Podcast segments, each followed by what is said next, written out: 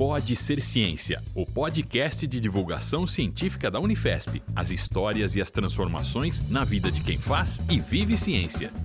Pode Ser Ciência, o podcast da Unifesp. Cada vez mais ativa e independente, a população idosa no Brasil hoje já soma mais de 37 milhões de pessoas. A gente sabe que cada etapa da vida de um ser humano revela tanto limitações quanto potencialidades distintas, e na terceira idade isso não seria diferente. O que observamos nas últimas décadas é que o tema do envelhecimento tem ganhado mais visibilidade, com a multiplicação de disciplinas, cursos e programas específicos na área de gerontologia no ensino superior. A ciência vem procurando entender quais os fatores determinantes de um envelhecimento saudável, em busca de uma sociedade que verdadeiramente promova a qualidade de vida das pessoas idosas. Esse é o caso, por exemplo, do Centro de Estudos do Envelhecimento, ligado ao Departamento de Medicina Preventiva da EPM Unifesp, com quem vamos conversar no episódio de hoje. Pode ser ciência, o podcast da Unifesp. Olá, eu sou a Gabriele Pereira. Olá, eu sou a Loiane Villaforte. E juntas, diretamente dos nossos estúdios improvisados, cada uma na sua casa, apresentamos Pode Ser Ciência, o podcast de divulgação científica da Unifesp. E junto com a gente está o professor Walter Lima, que é pesquisador da Unifesp e diretor do Departamento de Comunicação Institucional. Olá, professor Walter, tudo bem? Olá, Gabriele. Olá, Loiane, tudo bem? Animado para esse podcast, um podcast tão importante sobre um tema tão importante e com duas queridas aqui. Ah, vai ser um grande podcast. Muito obrigada, professor Walter, seja bem-vindo. Mais uma vez, obrigada pela parceria no Pode Ser Ciência. E hoje a gente vai falar de um dos projetos desenvolvidos pelo Centro de Estudos do Envelhecimento aqui da Unifesp. E para essa conversa, a gente convidou a Ana Bonilha e a Elizabeth Buchel. Sejam muito bem-vindas. Queria pedir que vocês se apresentem para quem está ouvindo a gente, começando por você, Ana, por favor. Olá, é, muito obrigada pela oportunidade, muito feliz de estar aqui com vocês e falar um pouco do envelhecimento. Então, eu sou Ana Cláudia Bonilha, eu sou formada em gerontologia pela primeira turma da Universidade de São Paulo, aqui no Brasil, então me formei em 2008 e desde então eu trabalho diretamente com o público idoso. É, em 2014, eu comecei um projeto com o professor Dr. Luiz Roberto Ramos. O Dr. Luiz Roberto Ramos é professor titular e livre docente do Departamento de Medicina Preventiva da Escola Paulista de Medicina e ajudou a formar a disciplina de Geriatria da Unifesp. Desde 1991, ele dirige o Centro de Estudos do Envelhecimento e realizou no Brasil o primeiro estudo populacional com idosos. E eu estou com ele até hoje nesse projeto. Fiz o meu mestrado em saúde coletiva, então eu sou mestre em ciências e agora estou terminando o meu doutorado também em saúde coletiva na Unifesp. E, além disso, dentro da Unifesp, eu sou coordenadora geral da Associação dos Pós-Graduandos, fiz parte do Conselho Universitário por dois anos, fiz parte um ano da congregação e também faço parte do coletivo Materna Ciência. Coletivo Materna Ciência é um coletivo de mães cientistas da Unifesp que luta por igualdade de carreira e pelos direitos de maternar, pelos direitos de ser mãe.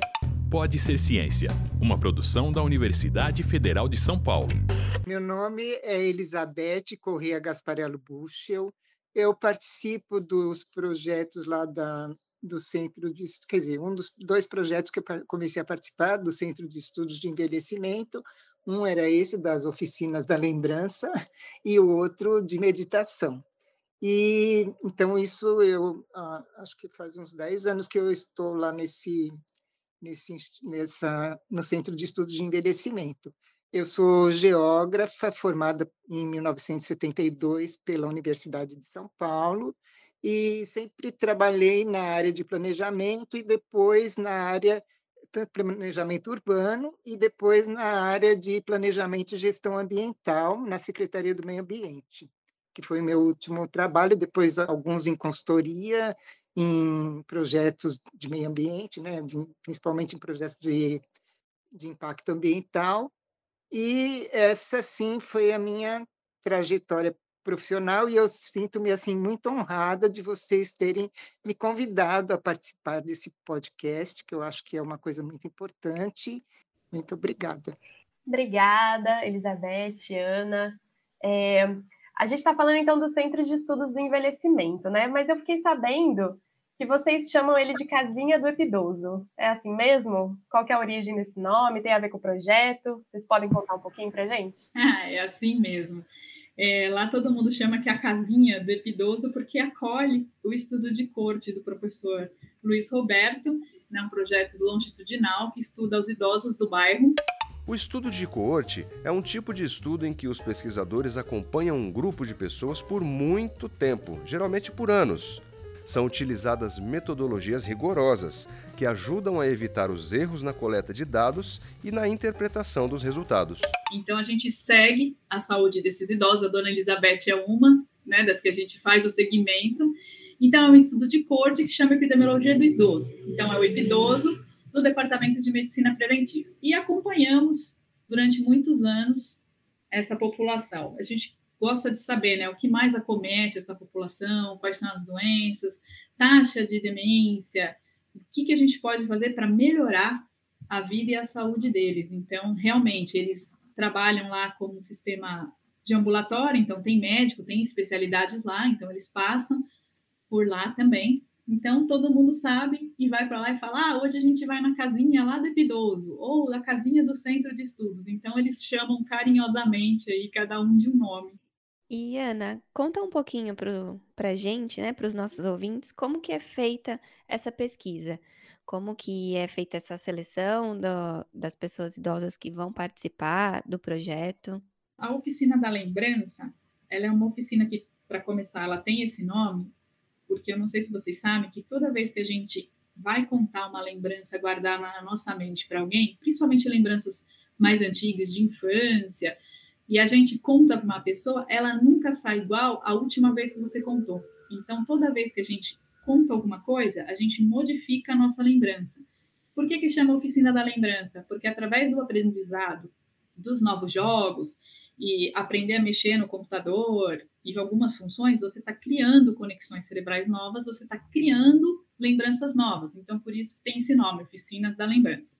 Então, esse projeto ele é vinculado, né, como vocês sabem, ao estudo epidoso, estudo de corte. Então, todos os idosos que participam do estudo, eles são convidados a passar por uma bateria de exames, né, principalmente neuropsicológicos, e aí nós selecionamos para participar dos projetos.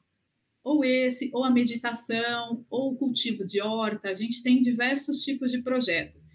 E nesse específico é isso ter 60 anos, mas fazer parte do epidoso, não ter nível avançado em informática, porque a gente precisa que eles tenham um nível mais baixo para aprender um conteúdo mais básico, mas isso também não quer dizer que a gente vai ter um projeto um pouco mais para frente para esses idosos que já têm um nível muito mais avançado, né? A gente não pode excluí-los. O X da questão é esse: fazer parte do projeto Epidoso você já está praticamente na portinha. Então, a gente faz um contato telefônico, faz os testes de memória e o mais legal é que a gente mostra para eles na oficina o antes e o depois. Eles fazem o teste X, o mesmo teste depois dos quatro, cinco meses de oficina, e a gente pode ver realmente a melhora deles. E Beth, como tem sido para você participar dessa experiência? Há quanto tempo você está no projeto? Como tem sido? Conta um pouco para a gente dessa experiência. Então, eu, tô, eu, estou nesse projeto, eu acho que entrei em 2009, se eu não me engano.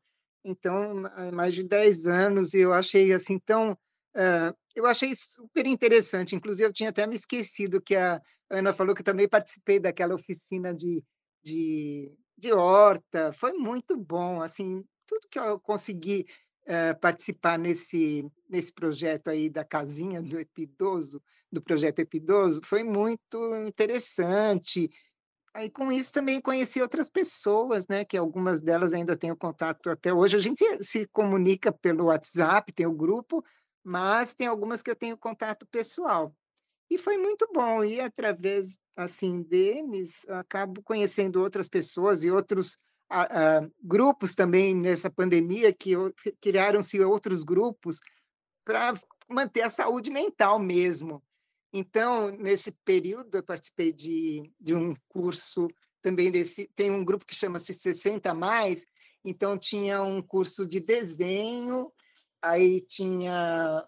Continuei na meditação e tinha, uh, que agora eu estou só em um, que é passeio cultural. É muito interessante, até posso dar a dica depois, mando para a Ana Cláudia, de, para quem quiser participar, do pessoal do 60 mais, participar desse grupo é muito interessante. Nossa, tem dicas culturais, contam das viagens, sabe?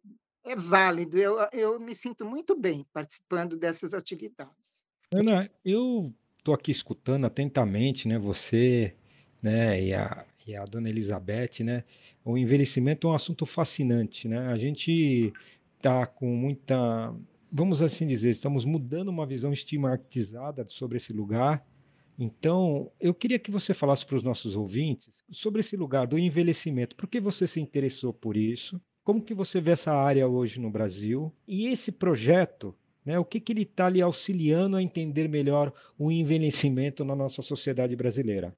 É, eu comecei a me interessar por envelhecimento desde muito cedo, pelos meus avós mesmo. Sempre fui muito grudada nos meus avós. E eu sempre quis trabalhar com idoso no Brasil. Mas aí, até então, não tinha a gerontologia aqui. Eu ficava pensando, nossa, mas o que eu vou fazer? Fisioterapia? Vou prestar medicina?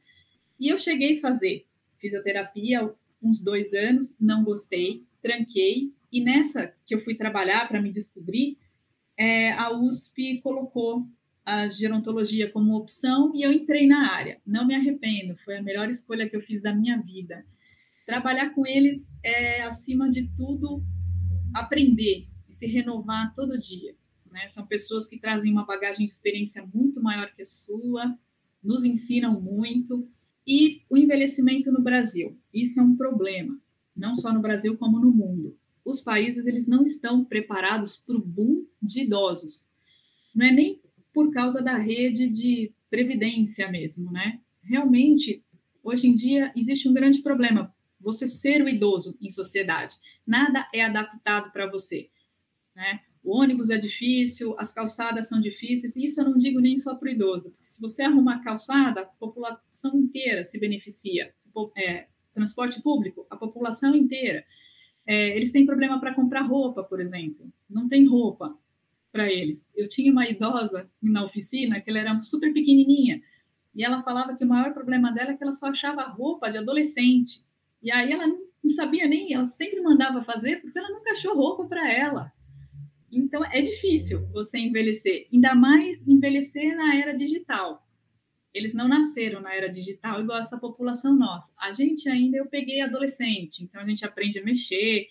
Eles não, alguns tiveram contato no trabalho, alguns nunca tinham ligado um computador na vida, e aí vem toda aquele, aquela problemática. Então, ele vai mexer no, no, no caixa eletrônico lá do banco, é tudo digital. Ele não consegue mexer precisa da digital. Idoso vai perdendo a digital conforme vai passando o tempo, ele não conseguia sacar. E aí precisa sempre da ajuda de terceiro. E ainda temos um outro problema. Tentaram colocar a velhice como doença no CID-10 há pouco tempo. Né? Para você ver como é bem difícil trabalhar com envelhecimento. A gente ainda tem poucas coisas. As faculdades ainda formam poucos profissionais para a área, seja qual área for. E é bem difícil. Só que, assim, Todo mundo vai envelhecer. Aliás, estamos envelhecendo a cada dia que passa. Todo mundo vai ser velho um dia. Não adianta a gente tapar o sol com a peneira, né? E com esse projeto a gente quebra muito mito. Principalmente o idoso não aprende mais, o idoso não sabe mexer no computador, o idoso tem dedo podre, já escutei isso. Ele vai quebrar se ele mexer no computador. Ele não tem capacidade de mexer no smartphone. Olha aí os idosos todos da oficina no WhatsApp, idoso que nunca nem tinha ligado o computador, não tinha mexido no celular. Então, esse tipo de projeto e muitos outros, eles vêm para desmistificar isso que você não pode, não deve. É, é um processo dinâmico, né? A gente vai aprendendo e vai mostrando para as pessoas também como fazer a diferença. Então, dona Elizabeth, a senhora tem dedo podre e a senhora conversou com a gente antes desse podcast sobre todas as atividades que a senhora faz. A senhora pode contar um pouquinho? Acho que a senhora está bem mais ativa do que muito jovem que está por aí, né? eu procuro me informar sempre. Eu não consigo ficar parada, sabe? Eu acho que tem que procurar algumas coisas que eh, lhe dão prazer e, ao mesmo tempo, eh, mantém a, a qualidade de vida e de memória, né? Porque se a gente não, não faz nada, eu acho que acaba ficando embotado. E eu não sei, eu não tenho dedo, não me sinto assim, não tenho dedo podre, não, porque eu faço muita coisa e tenho prazer no que eu faço, saio com as amigas, quer dizer, comecei a sair de novo, né? É bom, assim, eu acho que não existe essa história da idade, né? Cada um consegue, é claro que eu já, sim, já sei que algumas coisas eu tenho algumas limitações, inclusive porque eu andava muito rapidamente, ninguém me alcançava, quando a gente ia passear, o pessoal fala assim: "Uai, Beth, você está procurando namorado ou está passeando?" Porque eu andava muito rápido. Eu falei assim: "Bom, eu não estou procurando namorado nenhum, é o meu jeito de andar". Então é assim, eu muito agitada e sempre fazendo muita coisa muitas coisas, e eu continuo assim. E antes eu não não não fazia os os trabalhos domésticos, né, também até nem faço muito.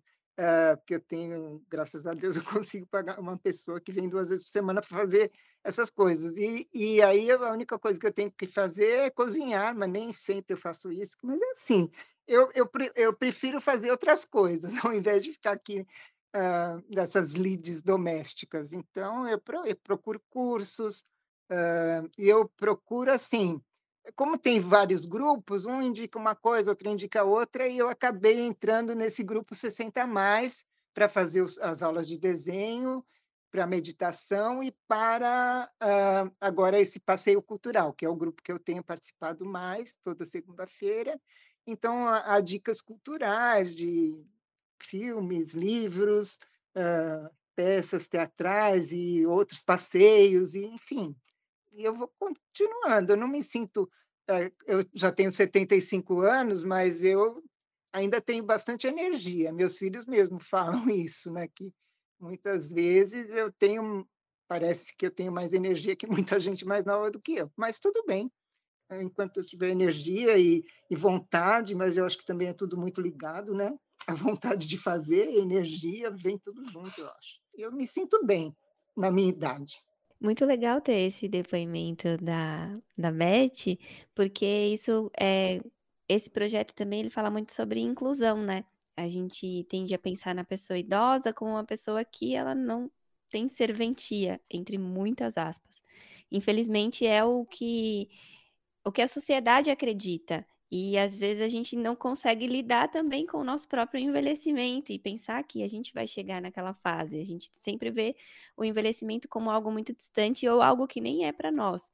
E ter esse depoimento da, da Beth é, é uma prova de que esse projeto ele não fala só sobre a saúde física e mental, ele fala sobre inclusão, sobre conexão, sobre essa parte de socialização, né, Ana, que também é muito importante para para as pessoas idosas, para o desenvolvimento pessoal em, em si. Exatamente. Como a dona Elizabeth mesmo citou, eles acabam ficando amigos entre eles, porque se alguém está com uma dificuldade em algum jogo, o do lado ajuda, ó, oh, faz tal coisa, dá uma dica.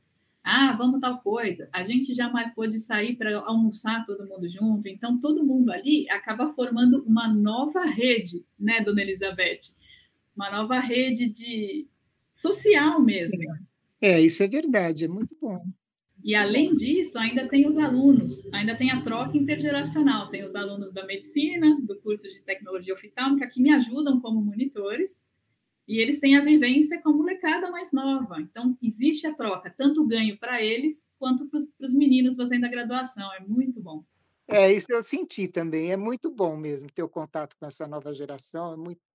Você sente que é você se sente incluída mesmo, é assim que eu me sinto. Ah, então, e eu sou casada e, por sorte, meu marido, ele é é ótimo, ele ele também, e se envolve em uma porção de coisas, então nenhum fica tolhendo a vida do outro, sabe, assim, de fazer as coisas que gosta. Por exemplo, ele não é muito de ele de encontrar os amigos como eu, então eu saio para encontrar as minhas amigas, ele fica em casa numa boa, aí a gente viaja juntos quando dá não muito, nessa pandemia ficamos só em casa mesmo, mas é assim, eu acho que é um uma convivência muito boa, tanto familiar, né? Os meus filhos, nenhum mora mais comigo, mas a gente tem bastante contato, muito bom. É, sim, eu acho que é uma vida boa. Eu, eu classifico a minha vida como boa. Dona Elizabeth, vamos contar um pequeno caos aí. Eu convenci o seu marido a fazer oficina, lembra? Ah, foi! Danado! É, ele foi. Ele não é muito chegado, mas ele foi. E não Também faltou foi. uma aula. É, então, mas é, foi bom mesmo. Mas depois com a pandemia, né? Ele não faltou mesmo. E foi o aluno mais aplicado para aprender a desenvolver jogo. É verdade. É, mas é porque é isso, né? Eu tenho, a, eu fui, sou formada na área de humanas e ele, ele é economista, então ele tem esse outro raciocínio aí. Meu filho mesmo, que meu filho participa de um projeto lá e e a gente ajudou. Eu no texto para ele apresentar na empresa onde ele trabalha e o Júlio nas tabelas, nos cálculos. Aí o pessoal fala assim, aí o pessoal, nossa, do trabalho dele, nossa, mas que assim, mas que coisa bem feita, né? Ele falou assim: ah, é que eu conheço um economista muito bom. O meu filho falando, né? É do pai dele. Mas é assim, né? A gente vai levando, cada um na sua na sua especialidade e vamos tocando a vida. Eu acho que é muito bom tudo isso que está acontecendo. Muito legal ver essa experiência, né? Esse caos. E pelo que eu entendi, então, o projeto ele começou jogando, né, participando ali dos jogos, e depois foi se pensado em produzir, os próprios idosos produzir, fazer a programação. Foi isso mesmo que aconteceu? Como, como que despertou essa ideia, né, de inserir outra atividade na programação? Foi isso mesmo. A gente forma novas redes, novas conexões cerebrais toda vez que a gente aprende algum conteúdo novo. Então, isso que a dona Elizabeth está fazendo, de ter aula de língua, de a aula cultural, ela está agregando conhecimento. Então, a gente pensou assim, se a gente ensinar informática e a gente dá jogo, porque jogo, ele estimula um monte de área cerebral, então é raciocínio, é memória operacional. Se eles desenvolverem o próprio jogo, a gente pensou, eles vão ter um salto muito maior de estrutura cerebral para evitar que um dia eles possam ter algum problema de memória grave e isso se tornar uma demência mais para frente. Então a gente quis dar uma aditivada mesmo. E todo mundo fala: não, imagina, até parece que idoso aprende a jogar. Aprende. Ah, idoso aprende a desenvolver o jogo. Aprende. Eles fazem coisa que eu não faço hoje em dia no computador. Isso é muito legal. Pelo que deu para perceber, esse projeto ele era muito presencial, né? Contava muito com a presença do, dos idosos na, na universidade, eles se ajudavam. E como que foi durante a pandemia? Teve como esse projeto continuar acontecendo? Não, não teve como o projeto, porque eu falei, era presencial e, e, ele envolve muita coisa, né? Ele envolve a presença dos colegas de turma, ele envolve os alunos da medicina ou da tecnologia oftálmica. Então, ele envolve técnico para ajudar você a passar em desafio de jogos, né? Não deu, porque a gente precisava vê-los, mas a gente indicou alguns jogos que deu para fazer por celular, é, manteve a rede de contato, que isso foi muito importante, né? E o que eu fico muito feliz é que eles já estavam manejando bem a tecnologia, que eles foram aprendendo, tanto o celular quanto o computador, que até supermercado, durante a pesado da pandemia, eles faziam de casa. Isso é muito orgulho para quem não, nem ligava um celular. Eu escutei deles: olha, hoje em dia eu nem preciso sair de casa, eu estou me cuidando. E a melhor, melhor presente para a gente foi saber que todos eles estão bem. A minha caçulinha na oficina hoje na época, quando começou, tinha 65 anos e eu, eu tinha um de 93. Estão todos bem, graças a Deus. Ana, eu queria perguntar a você, que você já tem uma trajetória longa nesse lugar, né, de pesquisa e também não só de um conhecimento estruturado da pesquisa científica, mas você tem um contato, é um projeto que tem uma extensão, né? E esse é o objetivo desse podcast, mostrar como a universidade principalmente a Unifesp, tem tantos projetos de extensão, tantos projetos e serviços que atendem a comunidade e o seu entorno dos seus campi. E eu queria saber de você a importância disso para a sua formação e a importância da universidade nesse lugar porque eu estou sendo aqui bem específico na questão hoje que o idoso virou também um público-alvo para a venda de produtos, né? A gente liga a televisão, principalmente naqueles programas de tarde, né? Uma série de publicidades para atingir idosos, prometendo uma série de, de benefícios com pílulas ou processos é, milagrosos, né? E eu queria que você falasse um pouco disso, da importância de uma universidade pública do porte da Unifesp estar nesse assunto, estar produzindo conhecimento nessa área estruturada, mas também é, realizando um, esse projeto uh, na forma de extensão. Qual a importância disso, primeiro, para a gente como pesquisador? Eu acho que quando a gente e o professor, vou até citar agora, o professor Paulo Schor fala muito isso.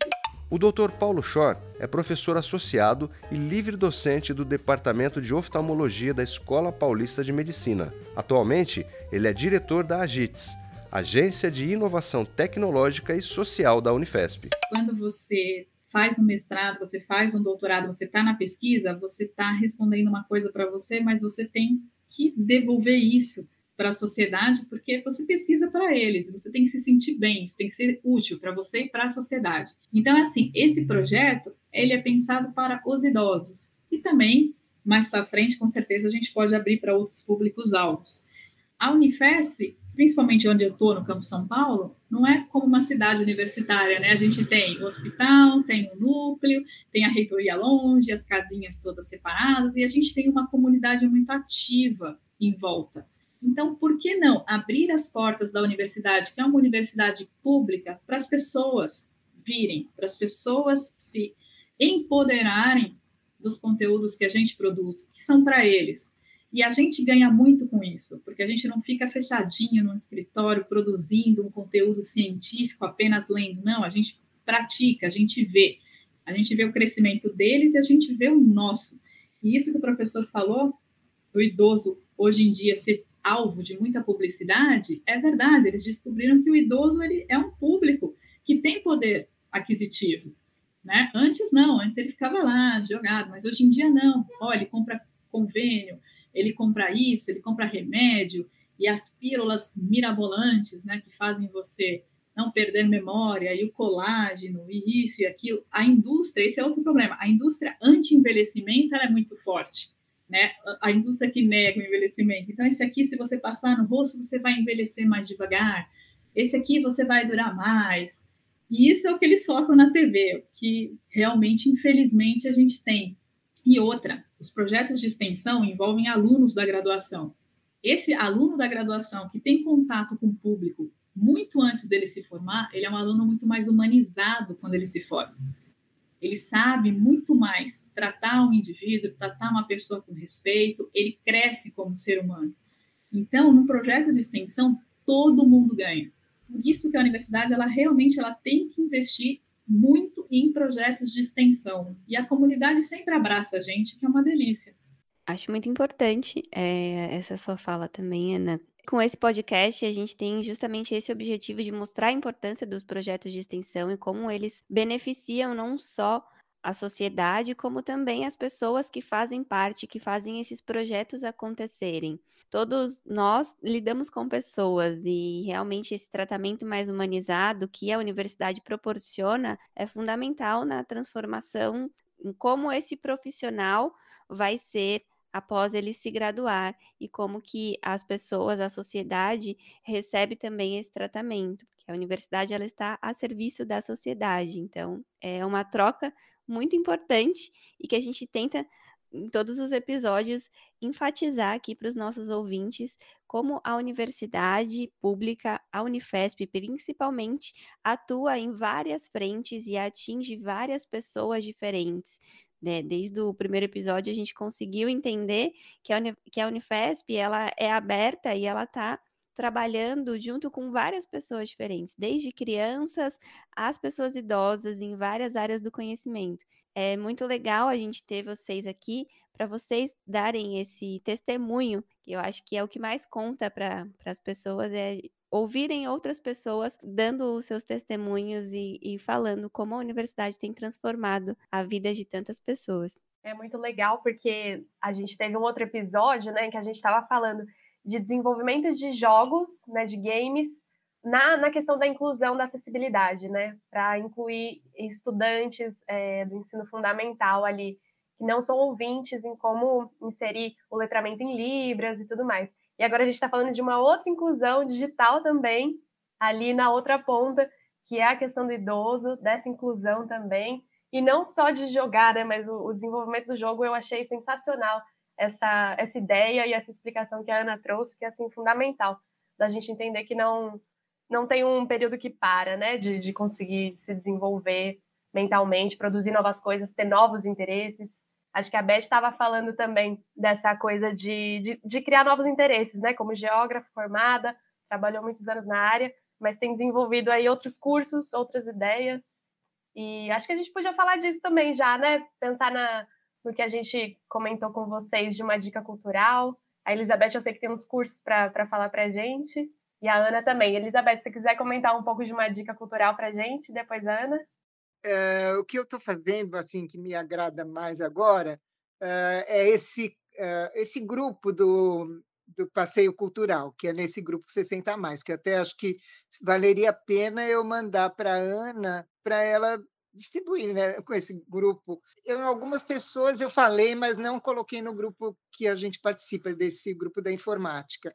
Mas posso até colocar que esse grupo é muito interessante, porque passeio cultural envolve tudo, né? Envolve a cultura assim intelectual, como a cultura de passeios, de museus, de conhecer museus, porque muitos conhecem, outros não, então eles é muito bom. Eu, eu me identifico muito com esse grupo, eu gosto muito. Agora, o outro são esses de línguas, né? porque esse de italiano que eu fiz, enquanto eu fiz eram quatro aulas gratuitas, mas como eu já tinha estudado italiano em outra época, foi muito bom para dar uma retomada. O outro, que era o francês cultural, também é disponível. Agora, eu procuro uh, esses que são gratuitos, então fico sempre alguém indica. Os que eu tenho para indicar foram esses, mas uh, o que vale a pena é participar desse grupo do WhatsApp que é Passeio Cultural. Muito bom. Eu, eu só eu indico mesmo é isso.